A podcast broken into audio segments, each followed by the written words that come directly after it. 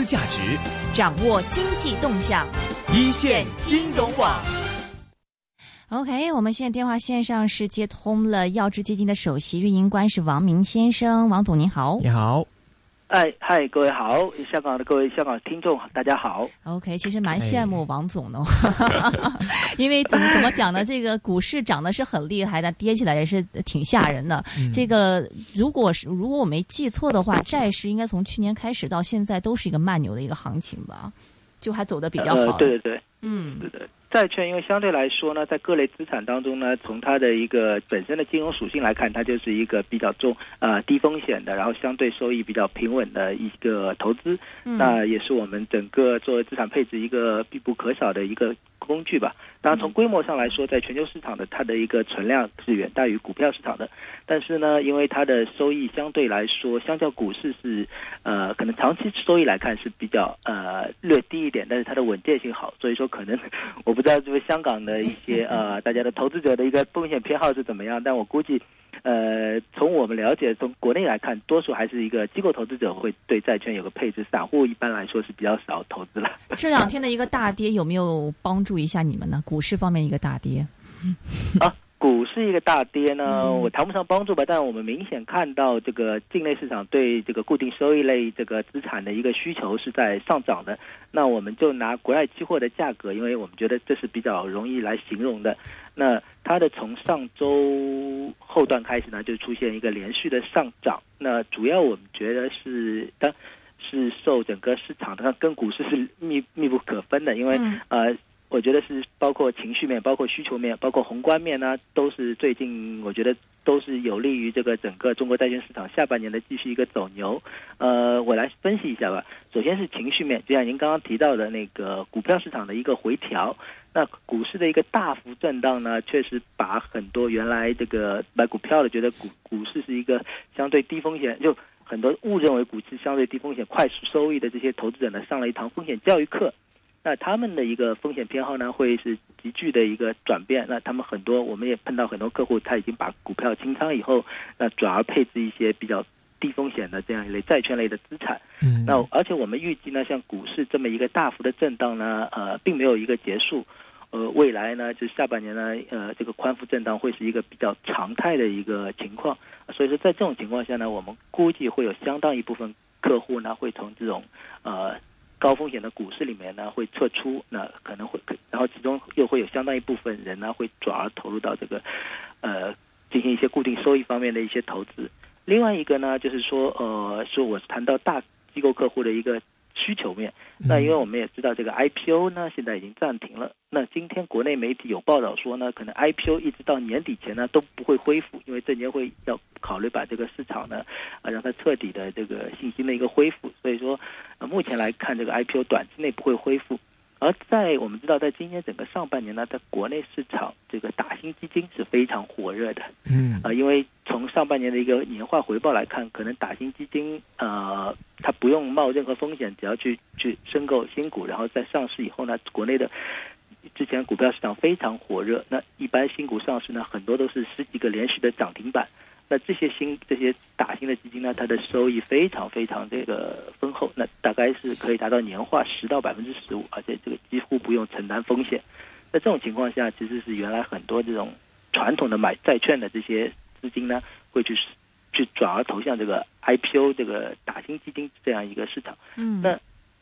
这个 IPO 这个暂停以后呢，那估计我们又估计会有相当一部分资金又会回流回来。嗯嗯对，还有一个原因呢，就是说原来这个股市火呢，银行这边的资金呢也有相当一部分是通过配资，因为在国内呢有很多这种叫做我们叫做优先呃优先劣后的这样一个结构化产品，就是银行出优先资金，那嗯客户呢作为一个劣后资金来承担一个波动的风险。那但是呢，我们从最近这个股市的一个连续下跌，我们可以看到很多小股票它跌停以后呢，完全没有流动性。哈哈，极端情况下，银行它即使优先的资金，它有平仓线和预警线的一个保护，但是如果不是证监会的一个及时国家队的一个出手呢，可能再跌下去呢，银行的优先资金都要出现一个本金的被侵蚀的一个情况。嗯，所以说，这个银行的部门，包括它的相关的一些呃从业人员，他们对这个风险的认识呢，又重新有了一个新的理解。嗯那我们觉得这个整个出于风险的考虑呢，下半年这个银行配资这一块呢，它也会有一个收缩。那原来这个银行配资呢市场，我们估计大概在整个中国大概有两万亿的这么一个规模。那这部分钱里面，假设它出来只是出来百分之三十减少的话，那也有六千亿这么一个体量。那这些钱呢，那肯定多数还是要投到固定收益市场，因为这部分钱，因为银行的钱本身它是呃对风险基本上是不想去去规想去规避风险，不想承担任何风险，所以说我们觉得它还是会回流固定收益市场。所以呢，这个下半年固定收益市场一个增量资金呢也是非常可观。呃，第三个因素支持下半年这个债券市场我们继续看好的一个重要原因呢是宏观面。呃，还是跟股市密不可分了，因为股市的一个大震荡呢，我们觉得已经影响了整个这个中国经济的一个增速了。因为我们知道一季度的中国经济增速呢只有百分之七，嗯那已经创下了零九年以来的一个最低的增速。那我们估计从目前来看，这个疲弱的呃之前疲弱的这些呃 PMI 啊各项指数来看，我们预计呃二季度的 GDP 很有可能会跌破呃百分之七。好那，三季度、四季度呢？现在来看，因为股市突然之间在整个呃六月底、七月初这段时间呢，出现一个大幅的一个跳水，我们觉得也会对整个中国经济的增速是非常呃明显的。嗯因为举例来说吧，因为呃，整个金融行业，我是说在股灾之前，整个金融行业一季我们在上半呃，在整个呃一季度，它的金融行业的一个增速呢是百分之十五点九。嗯而二零一二一四年全年呢，它的增速只有百分之十点二，这样一个就是说接近六个百分点的这么一个提速呢，主要是归功于这个上半年这个股市的一个异常的一个火热，我觉得带动整个中国金融市场的一个金融领域的一个快速的一个发展。嗯而金融业呢，又占到我们国中国 GDP 的一个权重呢，又接近百分之十。嗯但这一波股市的一个大跌呢，肯定会影响整个金融市场、金融业的一个一个活跃性。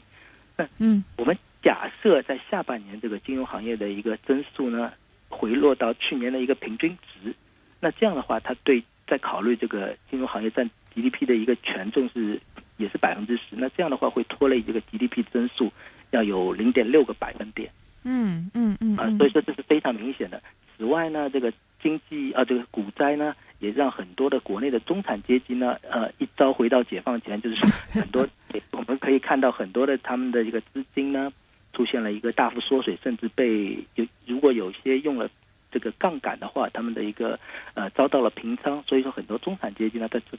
次股灾当中呢，受损非常大。那在这种情况下呢，我们觉得整个下半年的这个消费需求啊，也会大大受影响。嗯，所以说，我们觉得这个经济增速呢，会在下半年呢，可能会有一个比较呃明显的一个回落。而在这种情况下呢，会进一步需要这个央央行出台呃进一步的这个降息，包括降准这么一些呃货币政策的一些出台。而此外呢，就是说我们还是跟股市有关，因为股市的一个下跌带来的连锁反应呢，我们最近也看到整个国际市场的一个大宗商品的价格呢，也在持续的一个下挫，因为大家担心中国的需求会减弱嘛。嗯那在呃这种情况下呢，呃通通胀的一个呃通胀率的一个下，就是通胀压力的一个减缓呢，其实也给央行，就中国央行它出台在下半年出台进一步的宽松政策呢，提供了一个很好的一个空间。所以嗯综合以上刚刚我谈到的这个，不管是资金面，还是投资者的情绪面，还是宏观面，我们觉得这个下半年的债券市场呢，还是会一个继续保持一个牛市的一个行情。嗯哼，明白。你刚才提到是说这个。嗯，这一次的这个股灾嘛，我因为我看到有一些的这个媒体访问您，您觉得可能反而 反而可能央行还比较乐于见到这样的一个情况，怎么讲呢？呃，不能说是乐意见到吧，对对对。但是股灾造成的，就是说，因为我刚刚谈到这个这个债券市场的这个一个资金，呃呃，股市的这个资金直接分流到债券市场呢，帮助央行实现了他之前想做没有做到的事情，就是把长端的利率给压低了。因为我们看到最近呃一周呢，这个十年国债的收益率呢下降了比较明显，大概从原来的呃从三点五、三点六最高的三点六，下降到本周的只有三点四五左右，的下降了十几个 BP。嗯呃，所以说呃，这是一个非常明显的。而在之前的央行的呃，从去年底开始的四次降息，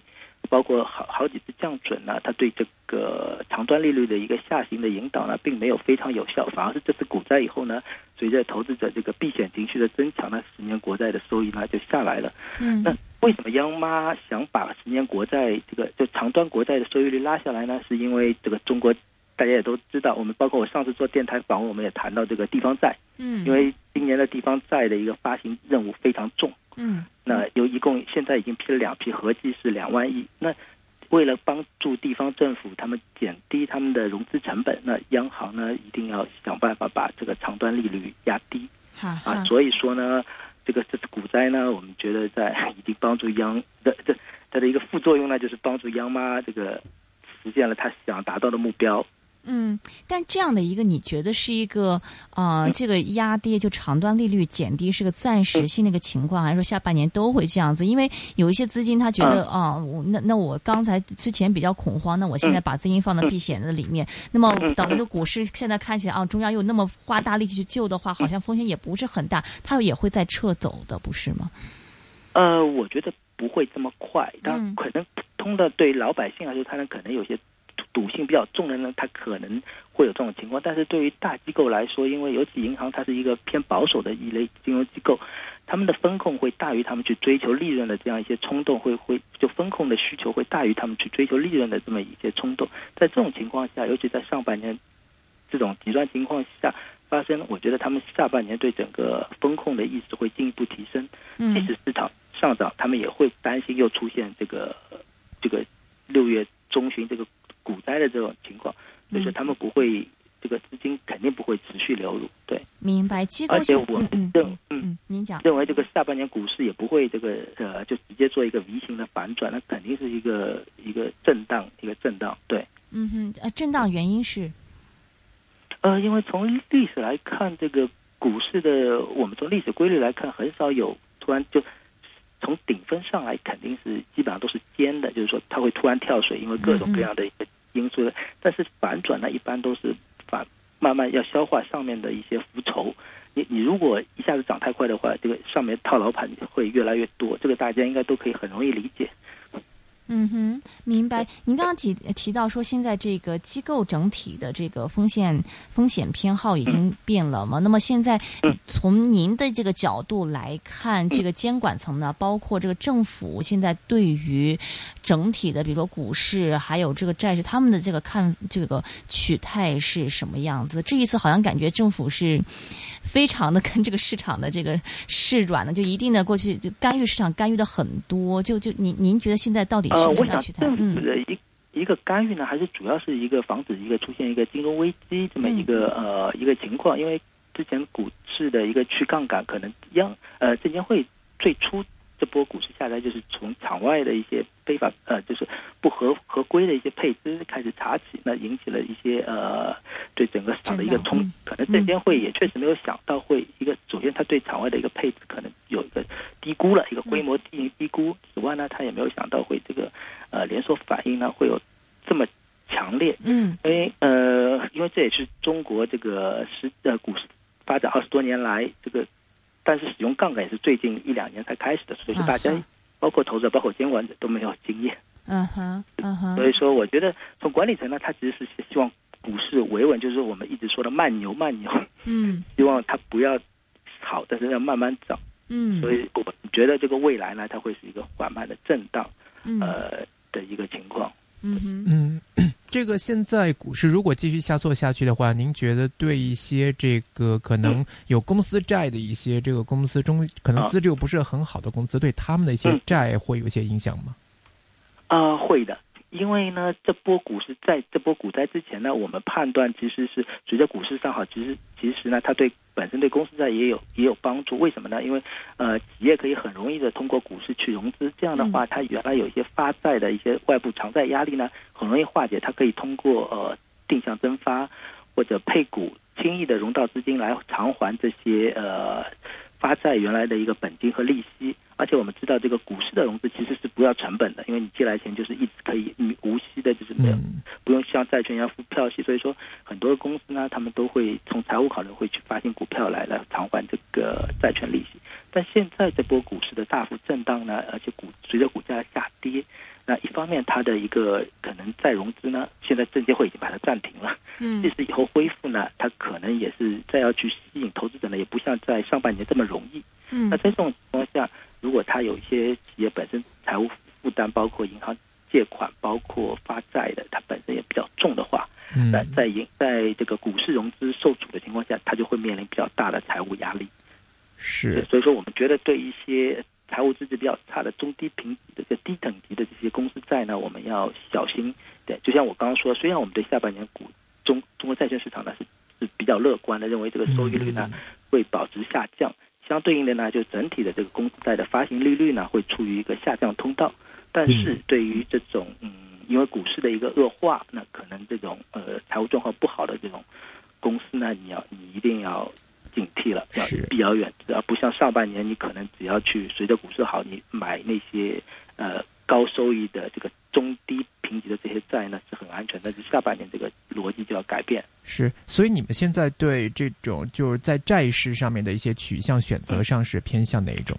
我们偏向于去买一些呃长久期的这些国债，就是利率债，然后是一些呃相对高等级的这些呃信用债。对嗯嗯，或者这样子讲，就是之前前一段时间比较恐慌，大家都在讲说这个会不会引发金融的风险呢？您您觉得现在就是金融风险大不大？包括您刚刚提到的说这个有一些的这个公司，其实这个现在股市一跌的话，这个股市不稳的话，对他们影响蛮大的。后续的这个金融风险您怎么看？后续的金融风险，我觉得还是可控的，因为呃，我们是这么算的，即使现在包括银行的一个融资，假设大家主要担心是股市连续下挫会影响这个券券商，包括银行的他们的一些呃配资嗯成本，他们受到损失。那我们现在其实我们统计了一下，大概银行的两万亿加券商的大概呃也差不多两万亿，总共四万亿。但极端情况下，即使就证监会前期假设不低不不干预这个市场，让它直下跌，那我们觉得，呃，极端情况下，他们的本金的一个损失情况呢，也估计也就在百分之十到百分之二十这个区间，因为毕竟呃，他们的钱进来是通过结构化产品有呃有劣后来对做他们进行一个担保，嗯。那这些钱而且有比较高的屏障和预警线，所以说呢，这个出现损失的这个百分比呢是不会特别高。那假设我是拿百分之十的这样一个损失，那刚刚说的总量是四四万亿，那也就是四千、而我们整个中国银行业的这个总资产规模呢是一百三十一万亿，嗯这点的体量对它其实没有太大的一个冲击或者影响。嗯，对嗯哼，明白。所以呃，最后一个问题，其实现在市场上比较担心说这一轮的这个救市啊，一些嗯，这个银行在参与啊，包括这个什么券商，他们等等都在参与，但实际上其实这个对于他们，比如说券商啊、银行的影响不是那么大。对对，嗯这是我的观点。OK，好因为，嗯，您讲，嗯，因为结构化的就是说预警和平仓的这个机制，还是对他们起了一个保护。对，嗯嗯，明白，非常感谢，是嗯来自耀之基金的首席运营官是王明先生，谢谢你，王总，谢谢。拜拜。拜拜，谢谢，嗯，拜拜。